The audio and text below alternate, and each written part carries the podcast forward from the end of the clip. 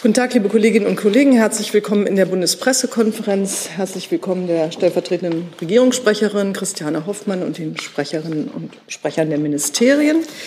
Wir starten heute gleich mit Fragen. Ich hatte relativ viele Fragen zum Thema Niger. Wer möchte beginnen damit? Herr Hönig. Ups, jetzt.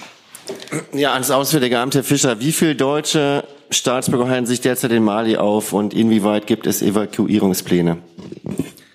Ja, vielen Dank für die, für die Frage. Ähm, wir können Ihnen natürlich nicht auf den letzten Deutschen oder die letzte Deutsche genau sagen, wie viele äh, Personen sich im Niger aufhalten. Sie wissen, dass es das Elephant-System gibt, bei dem wir äh, den deutschen Staatsangehörigen in dem Land die Möglichkeit geben, äh, sich zu registrieren.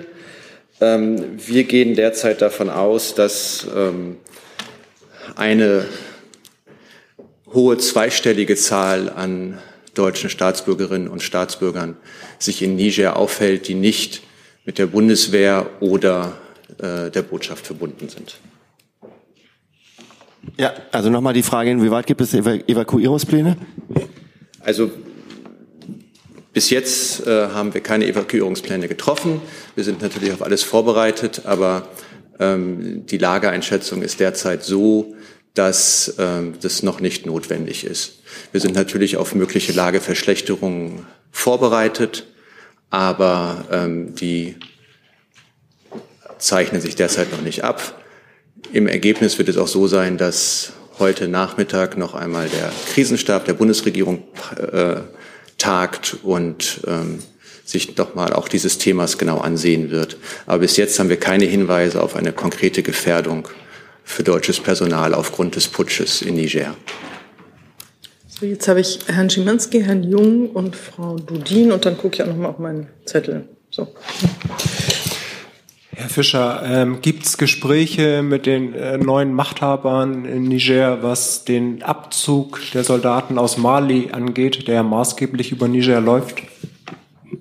Also ich glaube, für die Bundesregierung sagen, kann ich sagen, dass wir derzeit nicht im direkten Kontakt mit den Führern des Putsches stehen.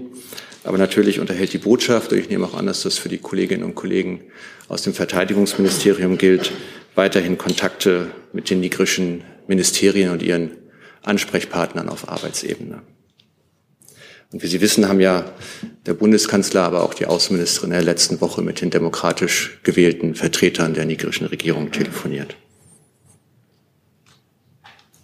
Herr Jung, bitte. Ähm, suchen Sie denn den Kontakt mit den Putschisten? Also, beziehungsweise gehen Sie dann eher über die es gibt ja die afrikanische Gemeinschaft, die sagt, ähm, die Verfassungs verfassungsgemäße Ordnung soll wiederhergestellt werden. Oder wollen Sie sich mit den Putschisten arrangieren? Naja, das ist, wenn, wenn Sie die Äußerungen aus der Bundesregierung in der letzten Woche und auch über das Wochenende verfolgt haben, dann ist klar, dass wir uns für die Wiederherstellung der verfassungsmäßigen Ordnung einsetzen und auch auf die sofortige Freilassung des demokratisch gewählten Präsidenten Basum drängen. Und wenn ich sage, dass wir derzeit nicht im direkten Kontakt mit den Führern des Putsches stehen, dann spricht es, glaube ich, für sich. Ja, das könnte bedeuten, dass Sie indirekt mit denen in Kontakt stehen. Ja, ich, wie ich vorhin ausgeführt habe, gibt es natürlich Arbeitskontakte, um Dinge des täglichen Lebens zu regeln, aber auf niedriger Ebene mit unseren Ansprechpartnerinnen und Ansprechpartnern, die bereits vor dem Putsch da waren. Dann habe ich Frau Dudin.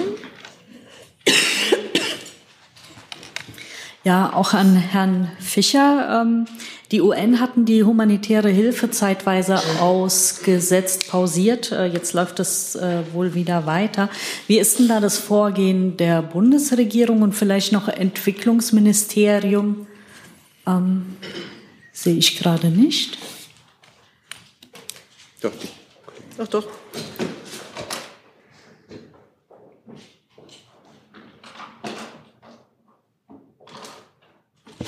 Wie geht es mit der Entwicklungszusammenarbeit weiter? Wenn ich anfangen soll, also Sie haben ja wahrscheinlich mitbekommen, dass die EU bereits die laufenden Maßnahmen der Budgethilfe ausgesetzt hat. Auch seitens der Bundesregierung haben wir alle direkten Unterstützungszahlungen an die Zentralregierung Nigers bis auf weiteres ausgesetzt.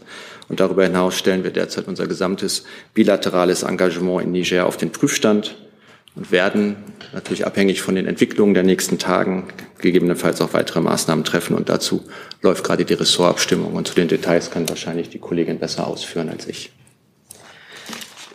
Ja, vielen Dank für Ihre Frage. Also vorab nochmal, ähm, wir verurteilen den Putsch in Niger. Wir beobachten die Lage kontinuierlich und schließen uns den Forderungen der Afrikanischen Union und von ECOWAS an, dass das Land zur demokratischen Ordnung zurückkehren muss. Die Putschisten müssen die Macht an den demokratisch gewählten Präsidenten zurückgeben. Wir haben ähm, als Entwicklungsministerium haben wir bereits letzte Woche alle Zahlungen an die Regierung von Niger eingestellt. Heute Morgen wurde außerdem entschieden, die bilaterale Entwicklungszusammenarbeit auszusetzen. Wir sind im engen Austausch innerhalb der Bundesregierung und mit unseren Partnern, um die Entwicklung im Niger zu beobachten und zu bewerten. Darf ich noch eine Nachfrage stellen an Herrn äh, Fischer? Ähm, ich wüsste gern, also wenn Sie sagen, das Budget ausgesetzt zur humanitären Hilfe, ähm, ist das jetzt aus Sicherheitsgründen passiert? Weil humanitäre Hilfe ist ja anders als Entwicklungszusammenarbeit nicht ähm, politisch letztlich, sondern rein auf Basis von Neutralität, Unabhängigkeit, Menschlichkeit, also für die, die es am ehesten brauchen. Was ich gesagt zu haben glaube, ist, dass wir die direkten Unterstützungszahlen an die Zentralregierung Nigers ausgesetzt haben. Herr Schwarte. Ähm, eine Frage noch an den Herrn Kollatz zum Verteidigungsministerium. Herr Kollatz, können Sie mal eine Lageeinschätzung geben, die Situation auf dem Lufttransportstützpunkt in, äh, im Niger, wie die aktuell ist und wie möglicherweise auch Notfallpläne ausgehen, aussehen, wenn die Lage weiter eskaliert? Sie brauchen diesen Transportstützpunkt ja für den Abzug aus Mali. Gerne. Also im Grunde hat sich seit den letzten Äußerungen dort die Bedrohungslage nicht geändert. Nach wie vor ist es so, dass aus dem Putsch selbst heraus keine direkte Bedrohungslage für das Personal am Luftstützpunkt ähm, äh, entstanden ist. Insofern ähm, unverändert sind alle wohl auf. Es geht ihnen gut. Die Tätigkeiten sind natürlich eingestellt, soweit es das Operative angeht. Ähm, und auch so wie ähm, wir das ja eben schon gehört haben, versuchen auch wir auf Arbeitsebene den Kontakt herzustellen, aufrechtzuerhalten. Natürlich nicht zu den Putschisten direkt an der Spitze, sondern dort, wo wir auch immer bisher Kontakte hatten, um zu versuchen, ein wenig Griff an die Dinge zu bekommen. Das ist im Moment noch nicht so, ähm, weil die Lage eben so ist, wie sie ist. Und ähm, wie die Lage sich entwickeln wird, das kann ich hier nicht sagen und vorhersehen. Ich möchte da auch nicht spekulieren. Mhm. Frau Dudin, äh, nee, Herrn Schimanski habe ich erstmal nochmal, dann Frau Dudin nochmal und Herrn Jung nochmal. Ans Auswärtige Amt und Verteidigungsministerium. Gibt es neue Erkenntnisse, inwieweit von Deutschland ausgebildete Soldaten aus Niger am Putsch beteiligt waren? Von meiner Seite aus gibt es da keine neuen Erkenntnisse. Bei uns genauso. Mhm. Nochmal ans Entwicklungsministerium. Ähm, die Ministerin ist ja Vorsitzende der Sahel-Allianz. Ähm, jetzt sind ja nicht mehr so viele Länder übrig, wo wir direkt zusammenarbeiten. Wie geht denn die äh, Sahel-Strategie jetzt weiter? Also ich kann Ihnen dazu sagen, ähm, dass die Ministerin auch Gespräche führen wird mit führenden Personen von ECOWAS und der Afrikanischen Union, dass wir uns außerdem mit den Partnern ähm, in Europa und auch natürlich innerhalb der Bundesregierung eng abstimmen und dass wir die Lage weiter beobachten und schauen müssen, wie wir da jetzt weiter ähm, vorgehen werden. Haben Sie denn schon ein Alternativland gefunden zum Niger, das jetzt ein Schwerpunkt auf dem Senegal zum Beispiel stärker liegen wird? Da müssen Sie uns, glaube ich, noch ein bisschen Zeit geben. Da kann ich Ihnen zum heutigen Tage noch nichts, kein Alternativland sagen. Ähm, ich nehme, also wir werden da mit Sicherheit ähm, weiter darüber sprechen, wie es jetzt weitergehen soll. Aber das ist der Stand der Dinge, den ich Ihnen heute sagen kann. Vielleicht, wenn ich noch ergänzen darf, also die Lage in Niger ist ja weiterhin im Fluss. Also die unter, also mir scheint hier, dass Sie unterstellen, dass der Putsch schon erfolgreich war, aber alle Anstrengungen der internationalen Gemeinschaft, ob das nun der UN-Sicherheitsrat ist, die Afrikanische Union, äh, ECOWAS oder auch sozusagen die Äußerungen aus, aus Europa, aus den USA, äh, gehen ja in die Richtung der Wiederherstellung der verfassungsmäßigen Ordnung und ähm, der Freilassung von Präsident Basum. Also von daher äh, glaube ich, ist, sind, sind da noch viele Dinge im Fluss und ähm, es gibt durchaus noch die Möglichkeit, dass, es, dass, dass dieser Putsch scheitert. Ja, das wollte ich damit natürlich auch sagen, dass unsere Ministerin, wenn sie Gespräche führt, ähm, da, dahingehend einwirken möchte, dass ähm, möglichst die demokratische Ordnung im Niger wiederhergestellt wird. Hier ist Hans, der informelle Alterspräsident hier. Aus Erfahrung geboren der Hinweis, es lohnt sich, Jung und Naiv zu unterstützen, per Überweisung oder PayPal. Guckt in die Beschreibung. Das ist gleich ein ganz anderer Hörgenuss. Ehrlich. Dann habe ich einen Jungen. Ja, nochmal zwei Verständnisfragen. Herr Kollatz, äh, gehört denn zu Ausbildungsinhalten, dass man seine demokratisch gewählte Regierung nicht wegputscht. Also in Mali gab es ja auch schon die Vorwürfe, dass, das konnten sie nicht ausräumen, dass deutsche ähm, Putschisten ausgebildet haben. Und Herr Fischer, gibt es eine grundsätzliche Erklärung äh, seitens des Auswärtigen Amts, warum es jetzt in der Sahelzone seit ein paar Monaten oder jetzt in den letzten Jahren immer wieder zu Putschen kommt? Also Sudan, Mali, jetzt Niger, Tschad. Wenn ich anfangen soll, ich nehme das mal als kleine Polemik, ähm, würde da jetzt nicht gerne direkt drauf eingehen wollen. Ähm, das Keine haben wir Polemik. ja schon öfter hier behandelt, wenn es darum geht, wie sich politische Dinge entwickeln, wo wir auch versucht haben, mit Unterstützung ähm, einen Beitrag zu leisten zu einer stabilen Entwicklung. Ähm, da gibt es natürlich keine Garantien und mehr möchte ich dazu auch gar nicht sagen und auf immer wiederkehrende Berichterstattung dazu auch aus meinem eigenen Haus verweisen. Ja, also der Anlass für einen, einen Putsch liegt wahrscheinlich jeweils in dem, in, dem, in dem betroffenen Land, aber natürlich lassen sich ähm, Dinge für die gesamte Region festhalten, ähm, die möglicherweise dazu beitragen, dass, dass die Putsch, dass, dass, dass es dort in, in den vergangenen Monaten und Jahren zu Putschen gekommen ist und ähm, zu einer und, und dass die verfassungsmäßige Ordnung in den jeweiligen Ländern ähm, abgeschafft wurde. Es liegt daran, dass diese, dass diese Länder sehr, sehr fragil sind. Sie sind von vielen unterschiedlichen Problemen geplagt. Also wenn man jetzt auf Niger runterbricht, ist das Bevölkerungswachstum. Es ist in allen Ländern, in denen wir äh, Putsche gesehen haben, hat es auch äh, terroristische Aktivitäten gegeben. Also grenzüberschreitender Terrorismus im Sahel ist ein Problem. Dann sicher die, Folge der, die Folgen der Klimakrise, die die Lebensgrundlagen von äh, der Länd gerade der ländlichen Bevölkerung in, in Mitleidenschaft ziehen. Und dann gibt es natürlich auch noch äh, die Migrationsfrage. Das heißt, wir haben es mit einer in vielen dieser Länder sehr fragilen Staatlichkeit zu tun.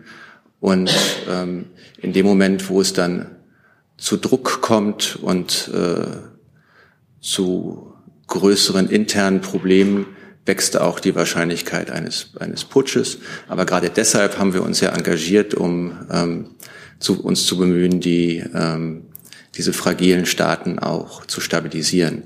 Aber ähm, auch das muss man sagen, die Dinge, die Dinge entwickeln sich dann manchmal auch, wie jetzt in Niger, ähm, von selbst weiter. Ich meine, in Niger war es ja so, dass am letzten, in der letzten, Mitte der letzten Woche erst Teile der Präsidentengarde geputscht haben denen sich dann ähm, nach und nach immer mehr Militärs angeschlossen haben. Das heißt, dieser Putsch ist durchaus auch für die meisten Nigrer überraschend gekommen. Und ähm, diese Dinge sind halt auch äh, schwierig nur vorherzusehen, wenn sie selbst im Land noch nicht mal äh, vorhersehbar sind.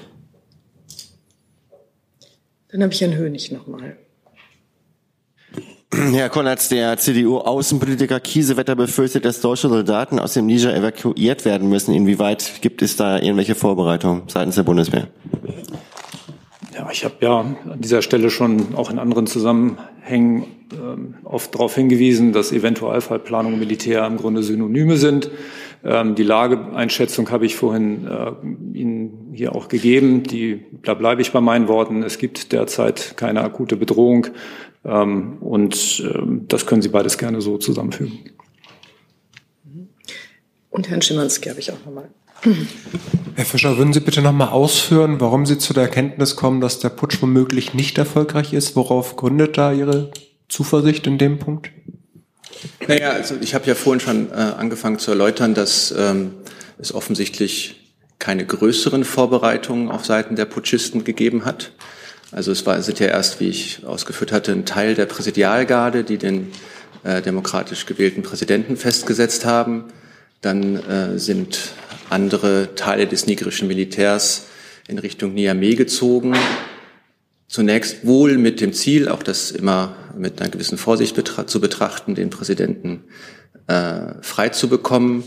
Als es sich dann abzeichnete, dass es zu Auseinandersetzungen innerhalb des nigerischen Militärs kam, ähm, haben die sich dann äh, den Putschisten angeschlossen. Wenn Sie die öffentlichen Auftritte verfolgt haben, war die erste öffentliche Äußerung ja die eines Militärrates, der, der, der General, der, der Befehlshaber der Präsidentengarde, der dann sich jetzt zum neuen Staatsoberhaupt erklärt hat, war bei diesem Fernsehauftritt nicht dabei. Er hat sich erst am nächsten Tag, am Freitag, zum Chef äh, des, der, der, der aus ihrer Sicht Übergangsregierung ernannt. Es sind noch immer keine äh, Ministerien besetzt worden, was auch darauf schließen lässt, dass die Dinge noch im Fluss sind. Und gleichzeitig gibt es eine sehr klare und starke internationale Reaktion, wie ich vorhin ausgeführt habe, vom, vom UN-Sicherheitsrat über die Afrikanische Union bis hin zu ECOWAS. Und ECOWAS hat ja gestern auch äh, sehr harte Sanktionen gegen Niger verhängt und gleichzeitig eine Vermittlungsmission gestartet. Und wir wissen auch, dass in Niamey selber ähm, ECOWAS versuchen wird zu vermitteln, aber auch ähm, andere, auch nigrische Akteure noch dabei sind, Gespräche zu führen, mit dem Ziel, eine Lösung zu finden. So, zu diesem Thema habe ich jetzt keine weiteren Fragen mehr und würde es damit auch abschließen. Was mir auch noch relativ häufig genannt wurde von den Kolleginnen und Kollegen, ist das Thema, ein Thema, das im Verkehrsministerium spielt und Wasserstoff heißt. Herr Lange, wollen Sie vielleicht beginnen? Ja. Hm, Moment. Nee? Jetzt. Danke. War doch richtig. Äh, ja, Herr Alexandrin, es geht um die Berichte im Handelsblatt übers Wochenende, wonach der Leiter der Grundsatzabteilung bei der Vergabe von Fördermitteln für Wasserstoffprojekte möglicherweise Dienstliches und Privates nicht ganz sauber getrennt hat.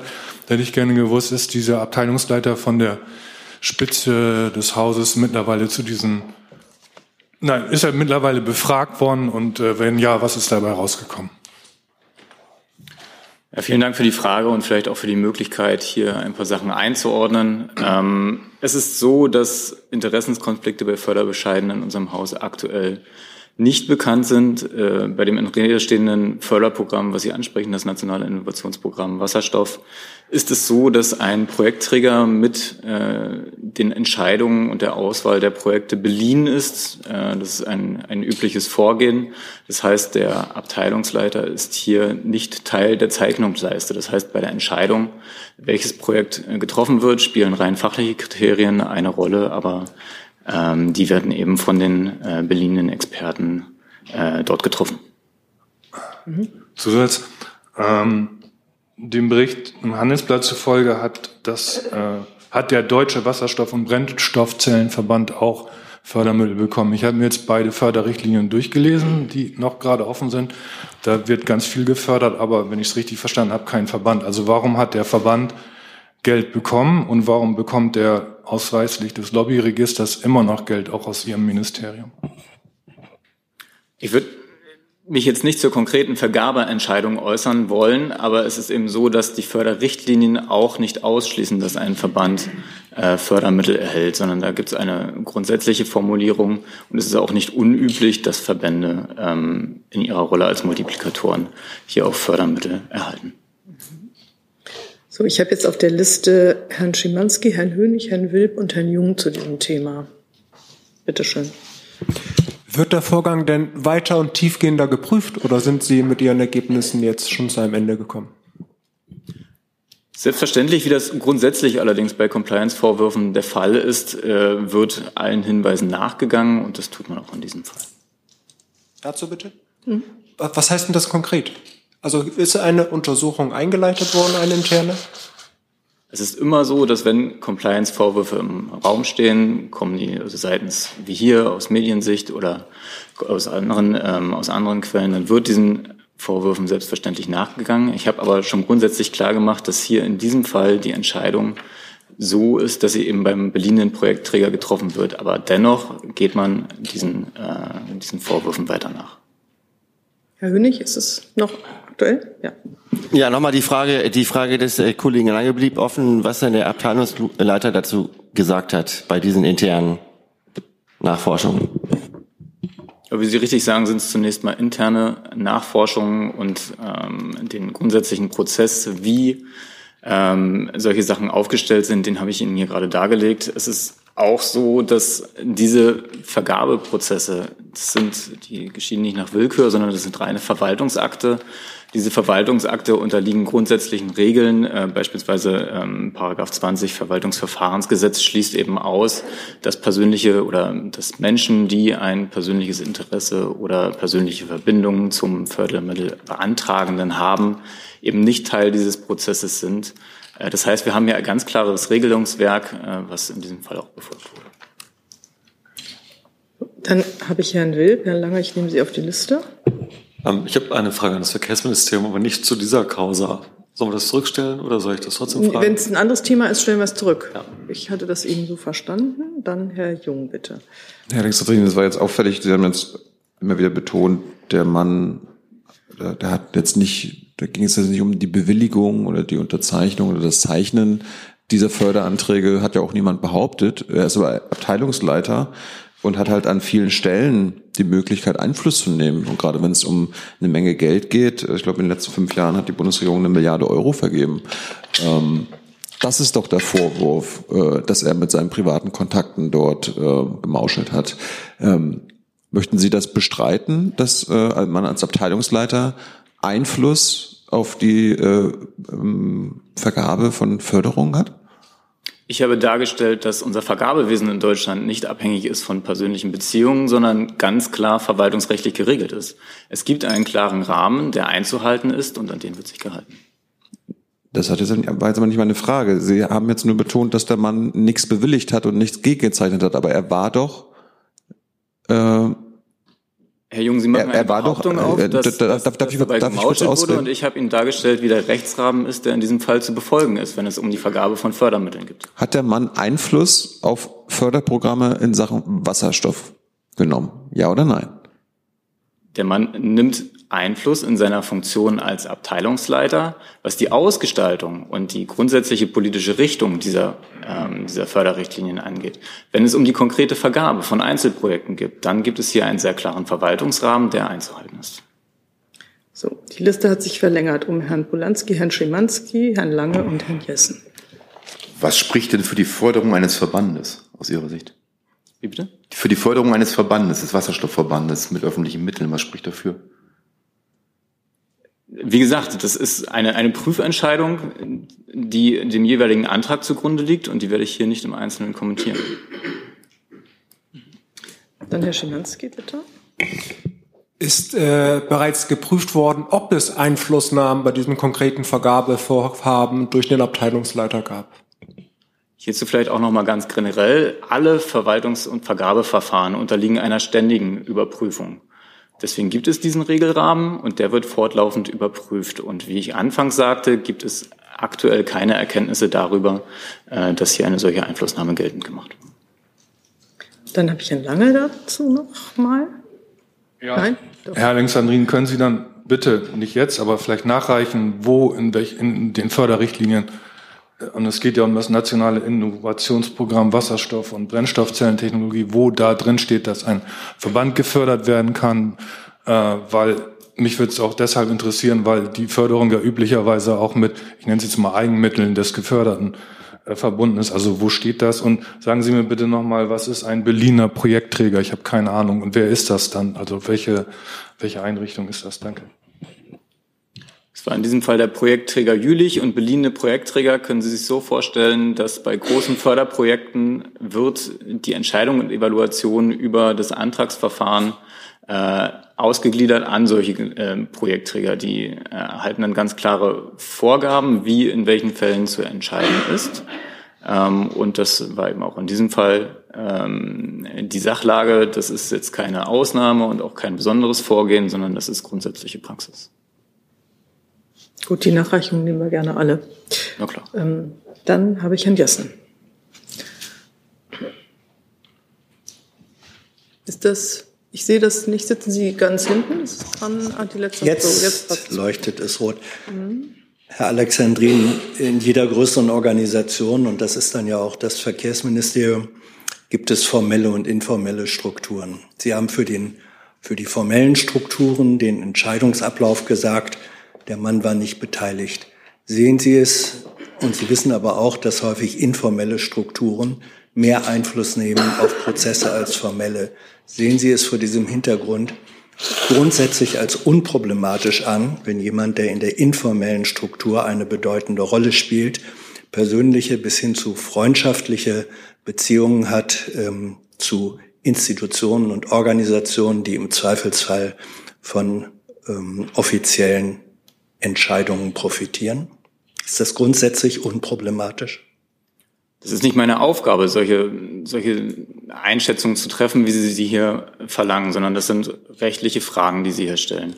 Und es ist eben so, dass im Sinne der guter und sachgerechter Verwaltung eben es insbesondere vor der, vor der, vor möglichen Risiken, die eben mit der Vergabe von großen Summen, wie sie ja tagtäglich äh, passieren, werden eben Abläufe geschaffen und dafür eben ein Regelungsrahmen erarbeitet.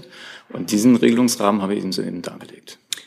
Ich verstehe nicht, warum Sie das nicht als Ihre Aufgabe äh, ansehen, sich zu äußern. Sie sprechen für das Ministerium. Im Interesse des Ministeriums muss es selbstverständlich liegen, denke ich mal, dass Entscheidungen des äh, Ministeriums in der Öffentlichkeit, wo sie wahrgenommen werden, ähm, nicht angreifbar oder anzweifelbar sind. Und äh, sie können aber angezweifelt werden, wenn der Eindruck entsteht, dass informelle Strukturen sich durchgesetzt haben. Deswegen ist, finde ich, äh, sollten Sie doch darauf antworten, ob äh, die Tatsache einer persönlichen Beziehung äh, zwischen informellen äh, Entscheidern äh, und möglicherweise Begünstigten problematisch sind oder grundsätzlich unproblematisch sind. Und in dieser Annahme habe ich Ihnen auch gar nicht widersprochen, sondern dargelegt, dass wir unsere Compliance-Verfahren und auch die Regeln von Vergabefahren eben permanent überprüfen und auch weiter verbessern. Und ähm, ich habe Ihnen anfangs auch dargelegt, dass auch die Details dieses Falles äh, weiter im Haus nachgegangen wird. Das ist keine grundsätzliche Annahme. Und natürlich steht die Bundesregierung und selbstverständlich auch unser Haus klar in der Verantwortung, was die Vergabe von öffentlichem Geld angeht. Und dieser, Ver also dieser Verantwortung, die werden wir auch gerecht und die nehmen wir auch sehr ernst. Und genau deswegen gibt es zum einen diesen Regelungsrahmen und zum anderen aber auch diese Überprüfung. Jetzt, Herr Jung hatte sich noch mal gemeldet dazu. Ja, ich wollte mal zurück zu der äh, Förderung dieses Verbandes, weil Sie ja meinten, dass es aufgrund von Ausnahmen sei das möglich. Ähm, ist das denn die einzige Ausnahme? Also, äh, beziehungsweise ist das die einzige Förderung eines Verbandes, die, die Ihnen bekannt ist, oder gibt es mehrere Ausnahmen? Weil dann würde ich ja gerne wissen, welche Verbände man noch fördert. Frau Hoffmann, vielleicht können Sie das auch äh, im Nachhinein äh, mal in Erfahrung bringen, welche Verbände die Bundesregierung noch so fördert, weil das habe ich noch nie gehört. Also ich weiß, dass es grundsätzlich auch in anderen Häusern passiert, aber ich kann Ihnen ad hoc nicht sagen, welches aus unseren, ob, ob in unseren, ähm, in unseren Förderrichtlinien oder mit Geld aus unseren Förderrichtlinien weitere Verbände gefördert werden. Und was ist mit Ihrem Haus? Also das, äh, welche die Das Förderung, sagte ich gerade, das kann ich Ihnen ad hoc nicht sagen, ob in anderen Förderrichtlinien oder in dieser Förderrichtlinie andere Verbände noch Mittel erhalten. Das kann ich Ihnen aber sicherlich nachreichen. Ich bitte drum. Sehr gerne. Dann Herr Schimanski noch mal zu dem Thema. Hatte der Abteilungsleiter intern angezeigt, dass er privat mit äh, Schlüsselfiguren der, beförderten, der Geförderten zu tun hat? Da der Abteilungsleiter, wie gesagt, in diesen Prozess nicht eingebunden war, also grundsätzlich müsste ich auch das Ihnen nachreichen, das, das kann ich nicht sagen. Bitte ja. Es ist aber so, wie gesagt, in der Darstellung, dass der Abteilungsleiter, wenn man sich die, die, die Zeitabläufe eines solchen Antragsverfahrens anschaut, dann ist es so, dass die Förderrichtlinie veröffentlicht wird, dann stellt ein Antrag Interessierter, stellt eben seinen Antrag, den stellt er aber nicht beim Ministerium, sondern den stellt er eben beim beliehenen Projektträger. Und dann entscheidet der Projektträger, ob es dafür Fördermittel gibt oder nicht. So war es auch in diesem Fall. Das heißt, in die Entscheidungskette, wer letztendlich öffentliche Mittel erhält, war der Abteilungsleiter nicht eingebunden. Vielleicht müssen Sie dazu kurz noch mal ein bisschen mehr ausführen zu dem beliehenen Projektträger. Ist das, sind das Externe, die berufen werden? Sind das Interne aus dem Haus, die eine neue Projektgruppe bilden? Wie Nein, das sind funktioniert das? externe, das habe ich auch gerade schon ausgeführt. Das sind extern beliehene Projektträger. Der Projektträger Jülich hatte ich ja auch schon genannt. Die werden damit beauftragt, anhand eines festen Kriterienkatalogs äh, eben hier diese Entscheidungen zu treffen. Und auch die Projektträger müssen den äh, verwaltungsrechtlichen Rahmenbedingungen entsprechen und werden dementsprechend auch überprüft. Ich habe jetzt hierzu keine weiteren Fragen. Herrn Wilp habe ich verstanden, das ist dasselbe Ministerium, aber ein anderer Bereich.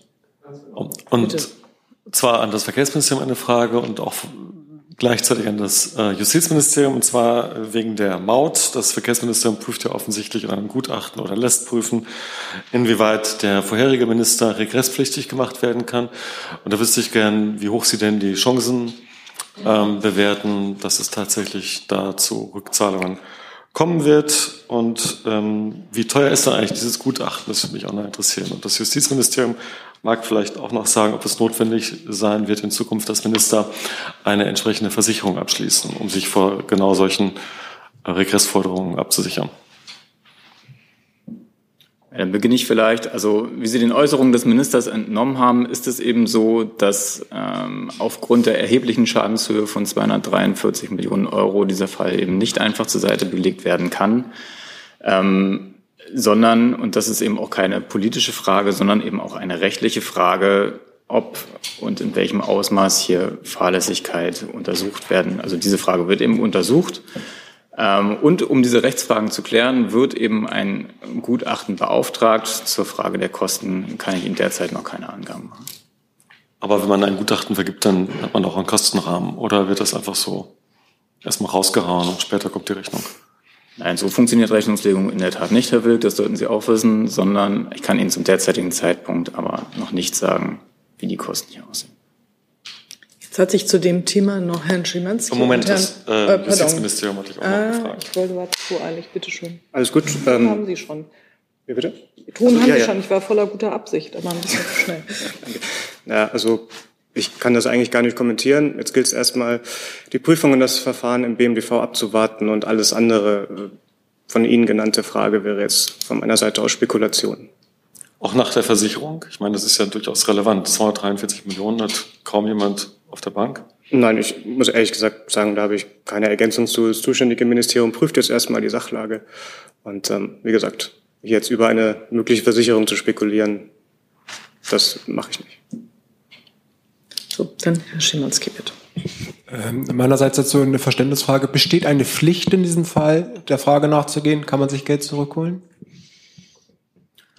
Genau in diese Richtung hat sich der Minister geäußert, dass es jetzt eben keine politische Frage ist, sondern dass man bei der entsprechenden Höhe, die jetzt durch den Steuerzahler zu bezahlen ist, eben auch prüfen muss, ob man Regressanforderungen äh, geltend machen kann. Und genau dieser Frage wird jetzt nachgegangen. Sondern es ist eine rechtliche Frage, keine politische Frage. Ja. Nachfolgen? Ja, im, im Grunde, wo ist dieses, dieser Rechtsrahmen für dieses Verfahren denn niedergelegt? Gibt es da einen bestimmten Passus, dass, dass äh, Ministern, Ex-Ministern im Fall solcher Versäumnisse oder Fehler ta tatsächlich, äh, dass sie in Regress genommen werden können? Ist das irgendwo, vielleicht als ans Justizministerium, ist das irgendwo hinterlegt? Müsste ich, könnte ich Ihnen jetzt äh, direkt auch nicht äh, sagen, müsste ich äh, Ihnen gegebenenfalls dann nachreichen. Aber ich glaube, wenn es so einfach wäre, dann bräuchte man kein Rechtsgutachten. Herr Polanski. Geht in eine ähnliche Richtung. Gab es in der Vergangenheit denn Fälle, wo Minister für Fehlentscheidungen, die auch Geld gekostet haben, in Regress geworden genommen worden sind? Ist an mich gerichtet? Ja. Ist mir jetzt äh, ehrlich gesagt nichts bekannt.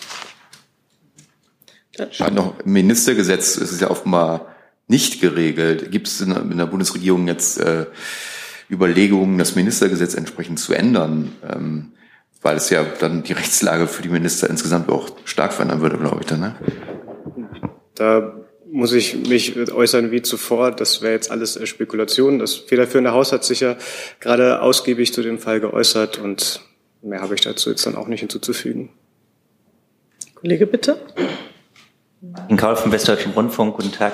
Ähm, vielleicht eine Frage noch dazu. Es waren ja viele auch hochrangige Beamte beteiligt an diesen Entscheidungsfindungen, Abteilungsleiter und äh, oberhalb. Richtet sich dieser, dieses Gutachten nur auf die Frage der Ministerschuld oder sind da auch die hochrangigen Beamten in Ihrem Hause mit eingeschlossen?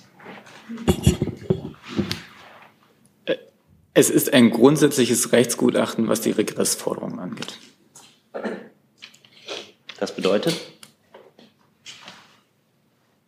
Das bedeutet, dass mit diesem Gutachten Regressforderungen ähm, geprüft werden und eine Prüfung kann ich jetzt nicht vorwegnehmen, in welchem Ausmaß diese stattfinden. Dann gehen wir einmal darüber, bitte. Andreas Becker, Nordkorea Mediengruppe. Herr Alexandrin, ähm, Sie sprachen von einer entsprechenden Höhe, 243 Millionen.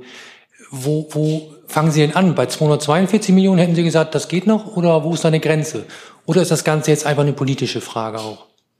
Nein, das stellte ich ja gerade dar. Es ist Aufgabe auch eines Ministers, die Vermögensinteressen der Bundesrepublik Deutschland zu schützen.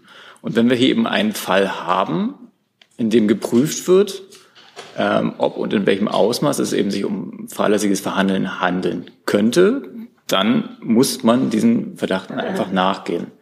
So, und da geht es jetzt nicht darum, ob es 242, 242,5 oder 243 Millionen sind, sondern es geht um einen grundsätzlichen Sachverhalt. Und dieser grundsätzliche Sachverhalt wird geprüft. Ist also keine politische Frage jetzt. Das habe ich, glaube ich, jetzt mehrfach wiederholt. Gibt es noch weitere Fragen zu diesem Thema? Das sehe ich im Moment nicht. Dann habe ich Herrn Lose mit einem anderen Thema. Ja, vielen Dank. Eine Frage an äh, Frau Kock und an Frau Hoffmann. Äh, Herr Haldenwang hat sich ja, ich glaube, gestern Abend war es schon mit Blick auf den AfD-Parteitag am Wochenende äh, nochmal dahingehend geäußert, dass die verfassungsfeindlichen Strömungen in der AfD seiner Meinung nach nochmal zugenommen hätten. Ähm, die Frage, ändert sich dadurch äh, der Blick in Ihrem Hause oder auch beim Verfassungsschutz auf die AfD nochmal und auf die Einstufung und an Frau Hoffmann sozusagen als Vertreterin des klageberechtigten Verfassungsorgans Bundesregierung. Ähm, wie ist denn der Stand der Debatten über ein mögliches AfD-Verbot? Ähm, ja, Sie wissen ja, dass Teile beobachtet werden durch den Verfassungsschutz. Und es ist ja grundsätzlich Aufgabe des Bundesamts für Verfassungsschutz, Bestrebungen, die der freiheitlich-demokratische Grundordnung gefährden könnten, äh, zu beobachten. Und ich habe Ihnen da nichts Neues äh, mitzuteilen im Moment. Nichts Neues gegenüber dem Stand, den wir bisher immer hatten. Mhm. Mhm. Ich kann dem eigentlich nichts hinzufügen. Das ist die fachliche Einschätzung des Präsidenten des Bundesamtes für Verfassungsschutz. Gibt es weitere Fragen zu diesem Thema? Das scheint nicht der Fall zu sein. Dann habe ich Herrn Hönig noch mit anderen Themen. Ja, nochmal eine Frage an Frau Hoffmann.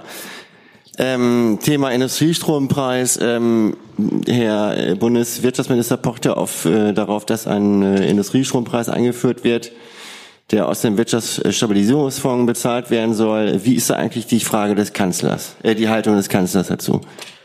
Der Kanzler hat sich dazu ja äh, geäußert, hat gesagt, dass wir einen wettbewerbsfähigen Strompreis in Deutschland brauchen, ohne eine dauerhafte Subventionierung.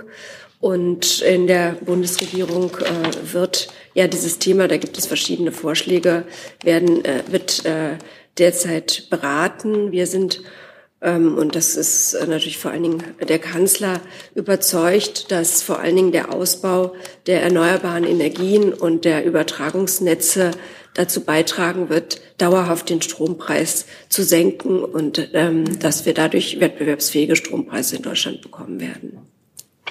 Das heißt im Umkehrschluss, Sie sind gegen eine Subventionierung, wie Herr Habeck das vorschlägt. Ähm, wir diskutieren darüber. Es gibt hier keine Festlegung. Herr Wilp, hatten Sie sich dazu gemeldet? Bitte. Danke.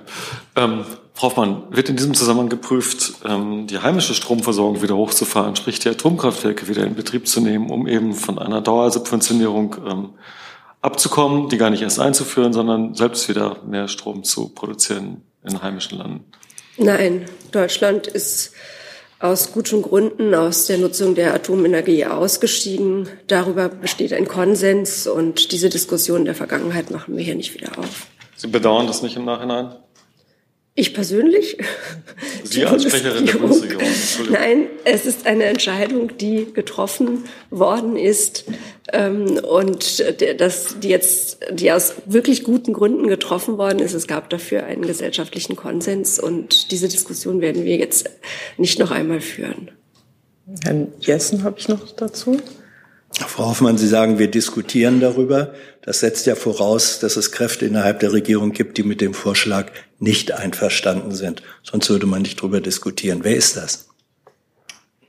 Ich würde jetzt gerne bei der Formulierung bleiben, dass wir darüber diskutieren. Aber wenn Sie äh, die Berichterstattung verfolgen, dann können Sie das auch selbst entnehmen, was da, was da an Argumenten für und gegen einen Industriestrompreis vorgebracht wird, sowohl im politischen Raum als auch äh, von, von Wirtschaftswissenschaftlern. Das ist ja eine breite Diskussion, die wir hier seit nun schon vielen Wochen äh, zu diesem Thema führen. Das muss ich jetzt hier nicht nochmal referieren. Naja, äh, Sie sagen, in der Regierung wird darüber diskutiert. Und Sie sprechen jetzt hier für die Regierung. Deswegen interessiert mich schon, äh, ausgehend von Ihrer, ich vermute mal, besseren Insiderkenntnis, wer sind die Kräfte, die mit dem Vorschlag Industriestrompreis nicht einverstanden sind? In der Regierung diskutieren heißt ja in der Regel, dass wir das tatsächlich in der Regierung tun. Und dabei würde ich es auch gerne belassen.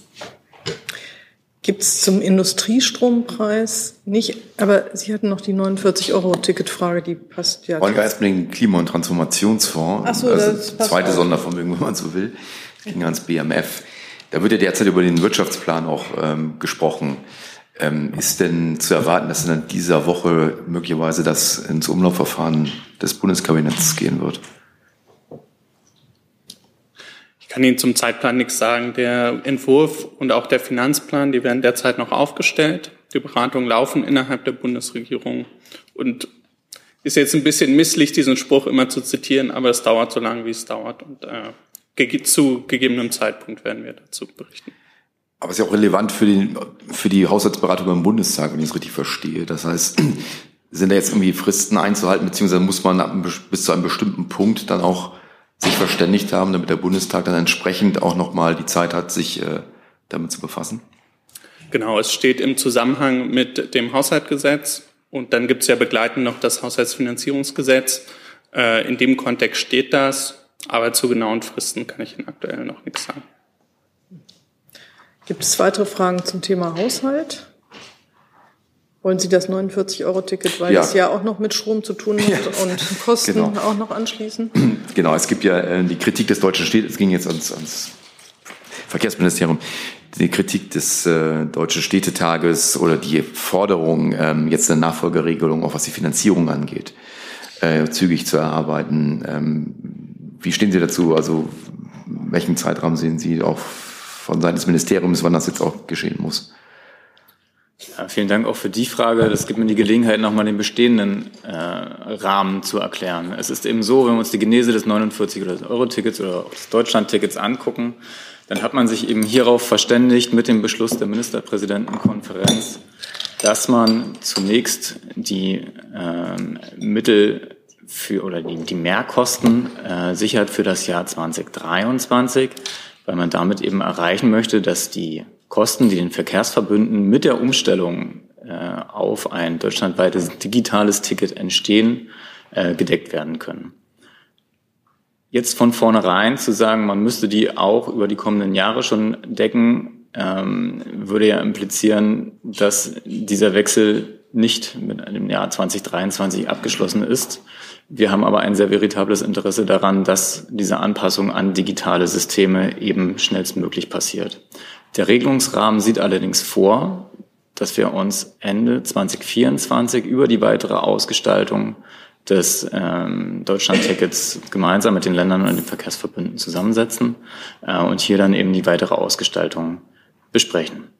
Wenn Sie nochmal vielleicht auf die Preisfrage ja auch hinaus wollen, ne, also bleibt dieses Ticket stabil, dann sehen wir aktuell eine, eine, ein absolutes Wachstum beim ÖPNV, bei den Nutzerzahlen. Wir sind aktuell bei, also wenn wir uns den Stand Ende Juni angucken und die Zahlen vom VDV, dann sind wir bei über 11 Milliard, äh, Millionen äh, Nutzern des Deutschlandtickets.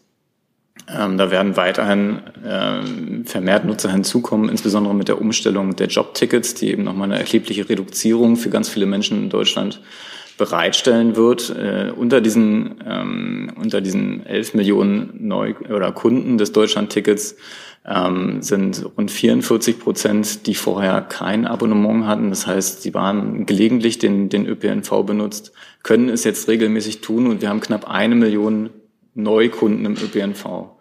So, und eine solche Steigerung an Neukunden, an Menschen, die jetzt den ÖPNV nutzen, haben wir in den vergangenen Jahrzehnten nicht erlebt. Das heißt, wir haben hier einen erheblichen Erfolg mit der Prognose, dass die Zahlen weiter wachsen werden. Und natürlich hängt die Preisfrage auch davon ab, wie viele Menschen letztendlich von diesem Ticket Gebrauch machen. Je mehr Menschen ähm, das Ticket nutzen, desto Wahrscheinlichkeit, äh, desto höher die Wahrscheinlichkeit einer Preisstabilität.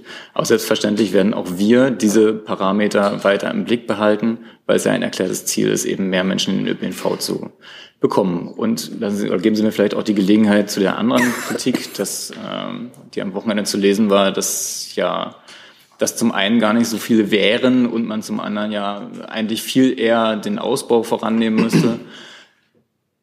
Selbstverständlich ist das so, ne? Also selbstverständlich muss man den Ausbau parallel vorantreiben und das tun wir auch. Deswegen haben wir die Regionalisierungsmittel erhöht. Wenn wir uns angucken, über die nächsten Jahre sind wir dabei im Plus von 17,9 Milliarden Euro, die eben für die Steigerung des Angebots zur Verfügung stehen. Und auch für den Ausbau von Strecken im regionalen Bereich haben wir die Mittel aus dem Gemeindeverkehrsfinanzierungsgesetz erheblich erhöht. Diese müssen abgerufen werden und die müssen von vor Ort verbaut und verplant werden. Und all diese Prozesse laufen und ähm, Sie wissen, dass wir uns mit einem Ausbau- und Modernisierungspakt äh, mit den Ländern äh, im Benehmen sind. Und hier gilt es natürlich weiter daran zu arbeiten, neben einem attraktiven preislichen Angebot eben auch vor Ort die Kapazitäten zu schaffen, mehr Leute im ÖPNV aufnehmen zu können. Frage. Sie hatten ja ausgeführt, dass äh, Ende 2024 nochmal gesprochen werden soll und dass es aber gleichzeitig eben die Mehrkosten für 23 gedeckt sind. Auch nochmal zum Verständnis, ähm, was ist denn für das Jahr 2024 dann, was die Finanzierung angeht, äh, geregelt? Da ist weiterhin geregelt, dass der Bund und die Länder drei Milliarden Euro zur Finanzierung des ÖPNV, also quasi zur Deckung des Differenzbetrages, die den Ländern und damit den den Gestellern des ÖPNVs. Das funktioniert in Deutschland so, dass eben die regionalen Zuständigkeiten liegen hier bei den Ländern, weil der Bund vor Ort keine Verkehre planen kann, weil es da eben ins Detail geht. Deswegen bestellen die Verkehre, die Verkehrsverbünde vor Ort. Die Kosten dafür übernehmen die Länder. Und die Planung, die Detailplanung. Der Bund stellt den Ländern für diese Finanzierung sogenannte Regionalisierungsmittel ähm, zur Verfügung. Das sind aktuell über 10 Milliarden Euro und die werden in den kommenden Jahren äh, erheblich aufwachsen. Wir haben hier bereits bei den letzten Verhandlungen eine Dynamisierung der Mittel von, ähm, von 1,8 auf 3 Prozent vereinbaren können, sowie zusätzlich plus eine Milliarde Euro jährlich, die den Ländern eben für die, die Bezahlung dieser Verkehre zur Verfügung stehen.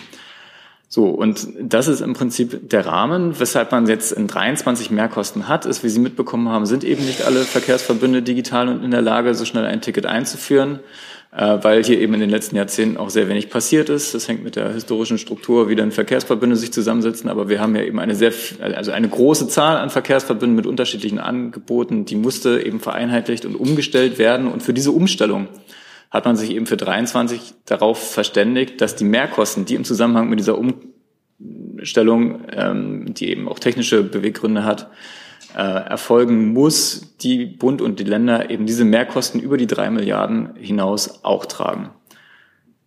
Das soll aber eben auch mit 23 abgeschlossen sein, weil ein solcher Umstellungsprozess eben auch mal irgendwann durch sein muss. Dazu sehe ich keine weiteren Fragen, aber Herr Hönig, Herrn Hönig habe ich noch auf der Liste. Ja, es geht ums äh, Thema Israel. Ich habe noch auf der Liste, aber jetzt Bitte? ist Herr Hönig dran. Nee, alles gut. Sie sind dran. Okay. Ja. ja, eine Frage ans BMI und ans äh, Auswärtige Amt. Ähm, es gibt Medienberichte, nach denen Israel 6 auch von der Bundesregierung unterstützte palästinensische Organisation als Terrorfinanzierer eingestuft hat. Was sind jetzt die Folgen daraus aus Sicht des BMI und des äh, Auswärtigen Amts?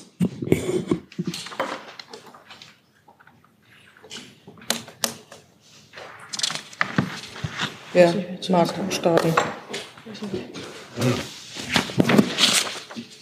Und die? Ich dann bin Herr Fischer. Also Ja, ich, also- Ich wollte nur, dass Sie mal Kontakt aufnehmen. Klar, ich, also ich, was, was ich dazu sagen kann, dass das Auswärtige Amt derzeit ähm, aktuell keine äh, Nichtregierungsorganisationen in dem Bereich fördert.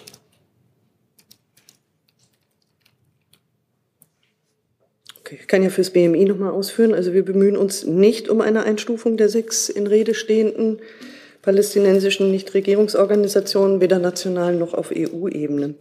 Und für Deutschland existiert auch kein nationales Listungs- oder Einstufungsverfahren für terroristische Organisationen, sondern es gelten vielmehr die Maßnahmen der so- sogenannten EU-Terrorliste. Vielleicht, genau, ich kann dann auch noch ergänzen. Ähm, es gibt Stellungnahmen aus dem Auswärtigen Amt vom 12. und 18. August 2022, die gemeinsam mit acht anderen europäischen Außenministerien veröffentlicht wurden. Und bisher liegen uns keine Erkenntnisse vor, die zu einer veränderten Einschätzung führen. Es gilt weiterhin, dass sollten gegenteilige Belege zur Verfügung gestellt werden, wir dementsprechend handeln würden.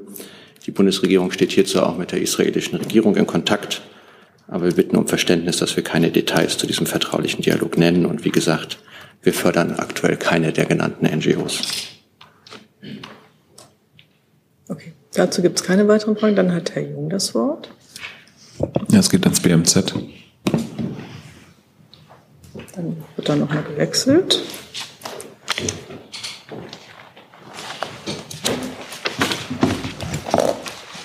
Gegebenenfalls Herr Fischer vom AA, aber ähm, geht um das Thema Ortskräfte in Afghanistan. Äh, begleitet uns ja jetzt schon ähm, viele Jahre. Da gab es jetzt einen Bericht am Freitag. Ähm, Thema ähm, die sogenannten PCP-Ortskräfte. Das sind diejenigen, die, ähm, das war die größte Gruppe der Ortskräfte in der Entwicklungszusammenarbeit Deutschlands, die in den Polizeiwachen in Afghanistan ein- und ausgegangen sind. Und da ist es besonders auffällig, dass äh, nur besonders wenige, die ihre Gefährdung angezeigt haben, ähm, via der GIZ an das BMZ äh, bisher eine Aufnahmegenehmigung bekommen haben, nämlich 56 von 1300 gemeldeten und 1000 wurden abgelehnt. Äh, dabei hat die GIZ ja selber gesagt, dass diese Menschen, die für Deutschland gearbeitet haben, potenziell gefährdet bzw. besonders gefährdet sind. Warum hat bisher die Ministerin äh, oder ein Staatssekretär bei Beschluss nicht diese restriktive Handhabung ähm, bei der Bewertung der Aufnahme dieser Ortskräfte geändert?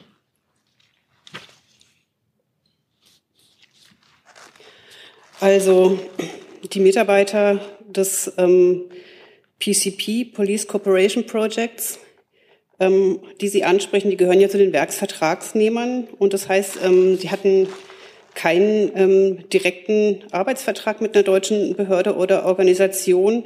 Und ähm, das handelte sich vor allem anders als jetzt vielleicht die Bezeichnung suggeriert, um ähm, Lehrer, Lehrerinnen, Lehrkräfte, die afghanischen Polizisten Lesen und Schreiben beibrachten.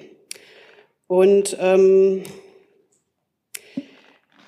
jeder, der einen Dienstleistungsvertrag mit einer deutschen Organisation oder einem deutschen Unternehmen vorweisen kann und eine Gefährdung aufgrund dieser Tatsache meldet, wurde und wird als Einzelfall geprüft. Entschuldigung.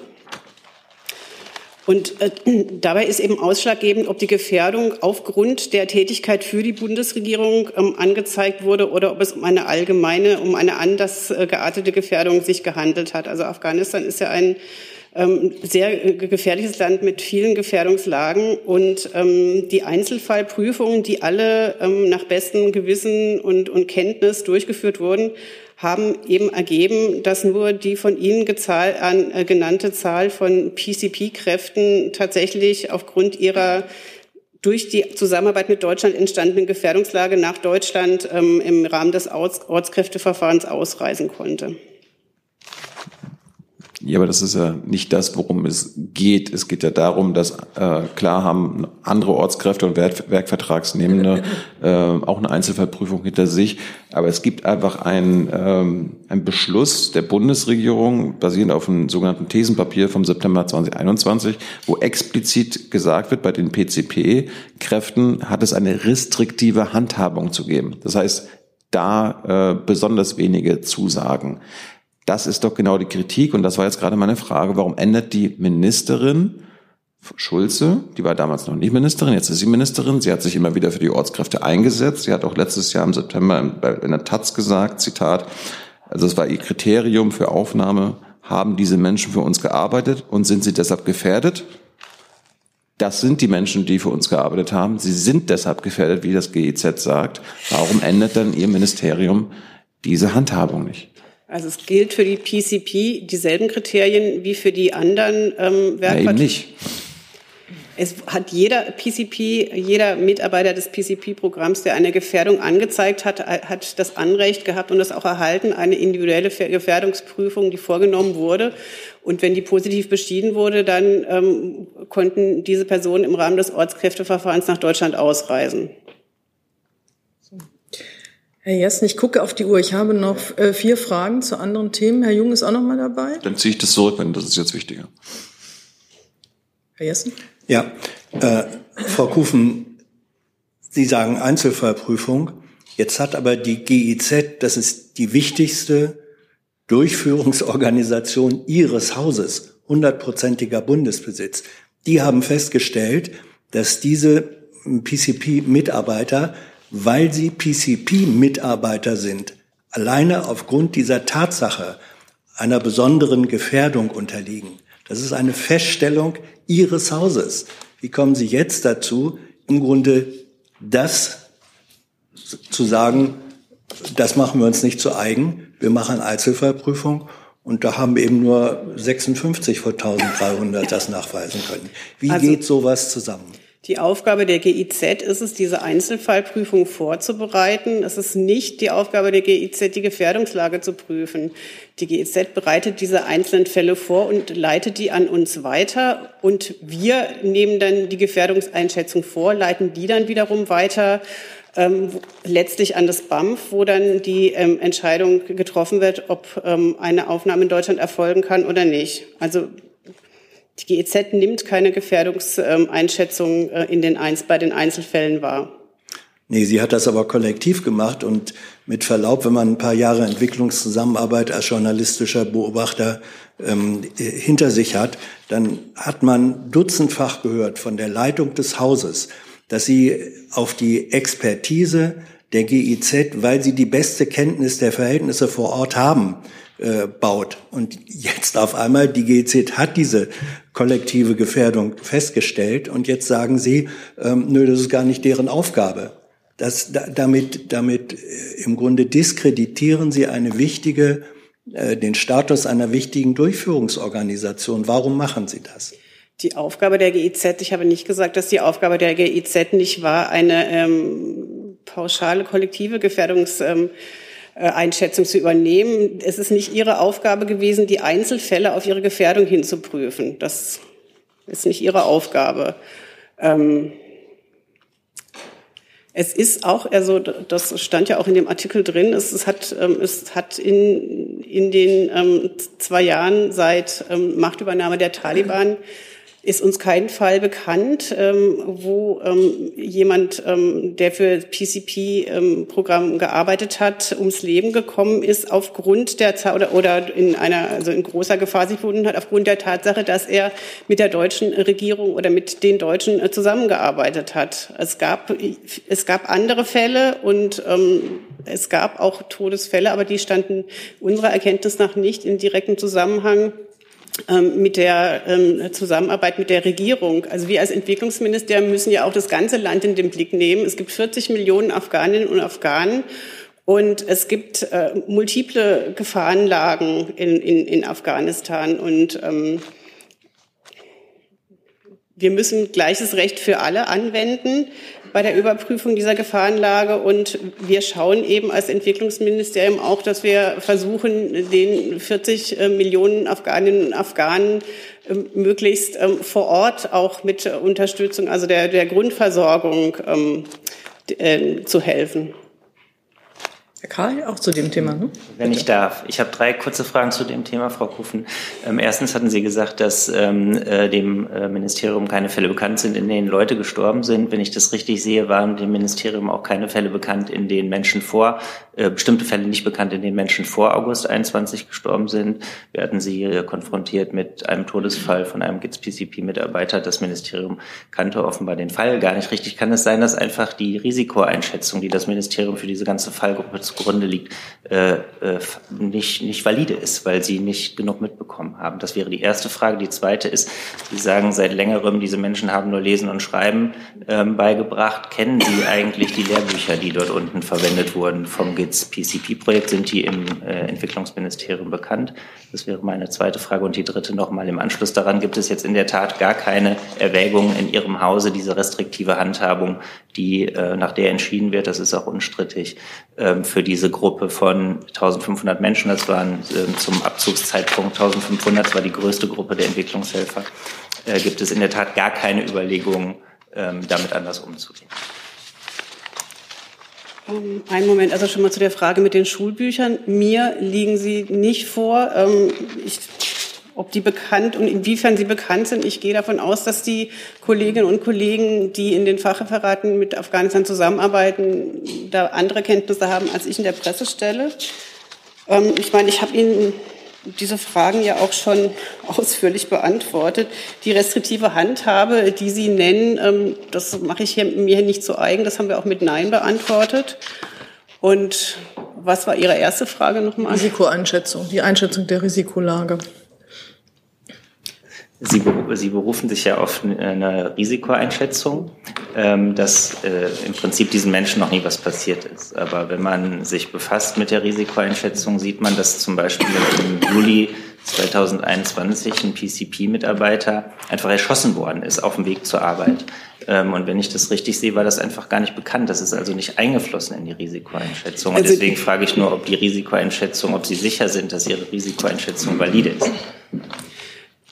Die Risikoeinschätzung basiert natürlich auf der Anzeige der Gefahrenlage. Also die Mitarbeiter müssen eine äh, Gefährdung anzeigen. Ich nehme an, der Fall, den Sie ansprechen, wir können auch gleich nochmal bilateral drüber sprechen, da gab es keine Gefährdungsanzeige.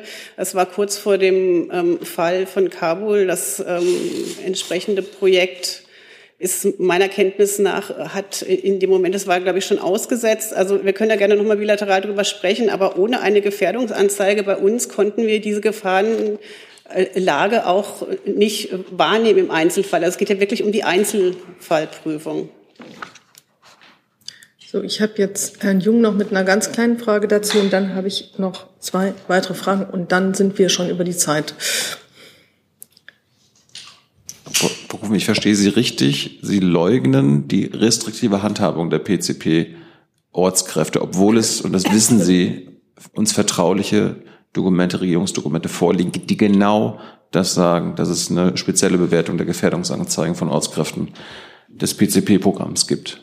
Sie leugnen das. Es gab für die PCP galten dieselben Regelungen wie für die Werkvertragsnehmer im Ortskräfteverfahren. Es galt, ging um Einzelfallprüfung ähm, aufgrund von Gefahrenanzeige, Gefährdungsanzeigen, individuellen Gefährdungsanzeigen. Wir, wir beziehen uns auf das Thesenpapier vom 9. September 2021, das wissen Sie. Da ist von einer restriktiven Handhabung bei PCP-Kräften die Rede. Also dieses Thesenpapier, erstmal ist es von der Vorgängerregierung ähm, abgesegnet, ins Leben gerufen worden. Also wenn Sie da, vielleicht wenden Sie sich dann an die damals handelnden Personen.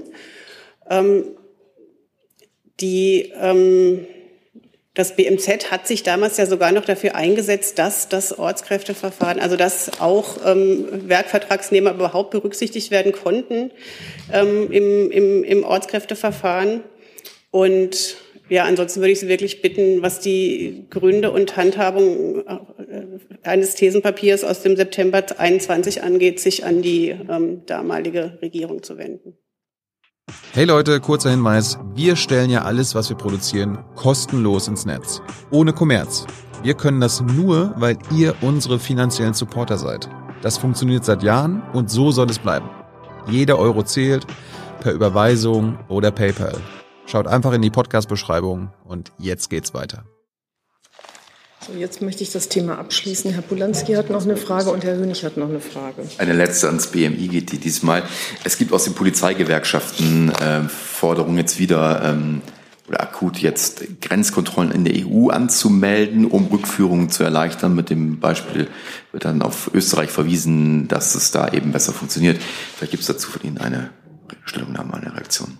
Also wir haben da unterschiedliche Positionen, gerade auch aus der Gewerkschaft der Polizei wahrgenommen übers Wochenende. Das scheint auch nicht einheitlich zu sein.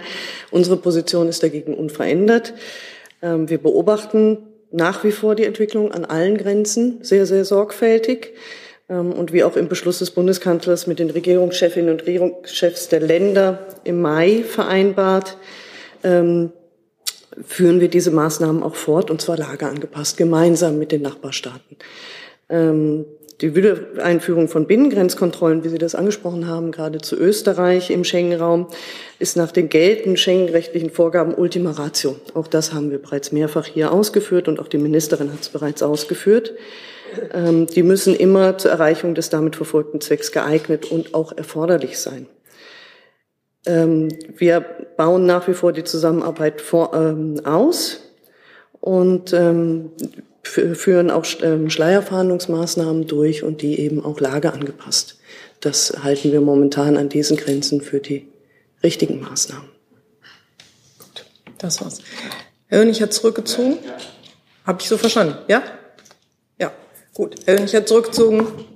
Ich schließe hiermit die Pressekonferenz. Vielen Dank fürs Kommen und fürs Fragen stellen und beantworten.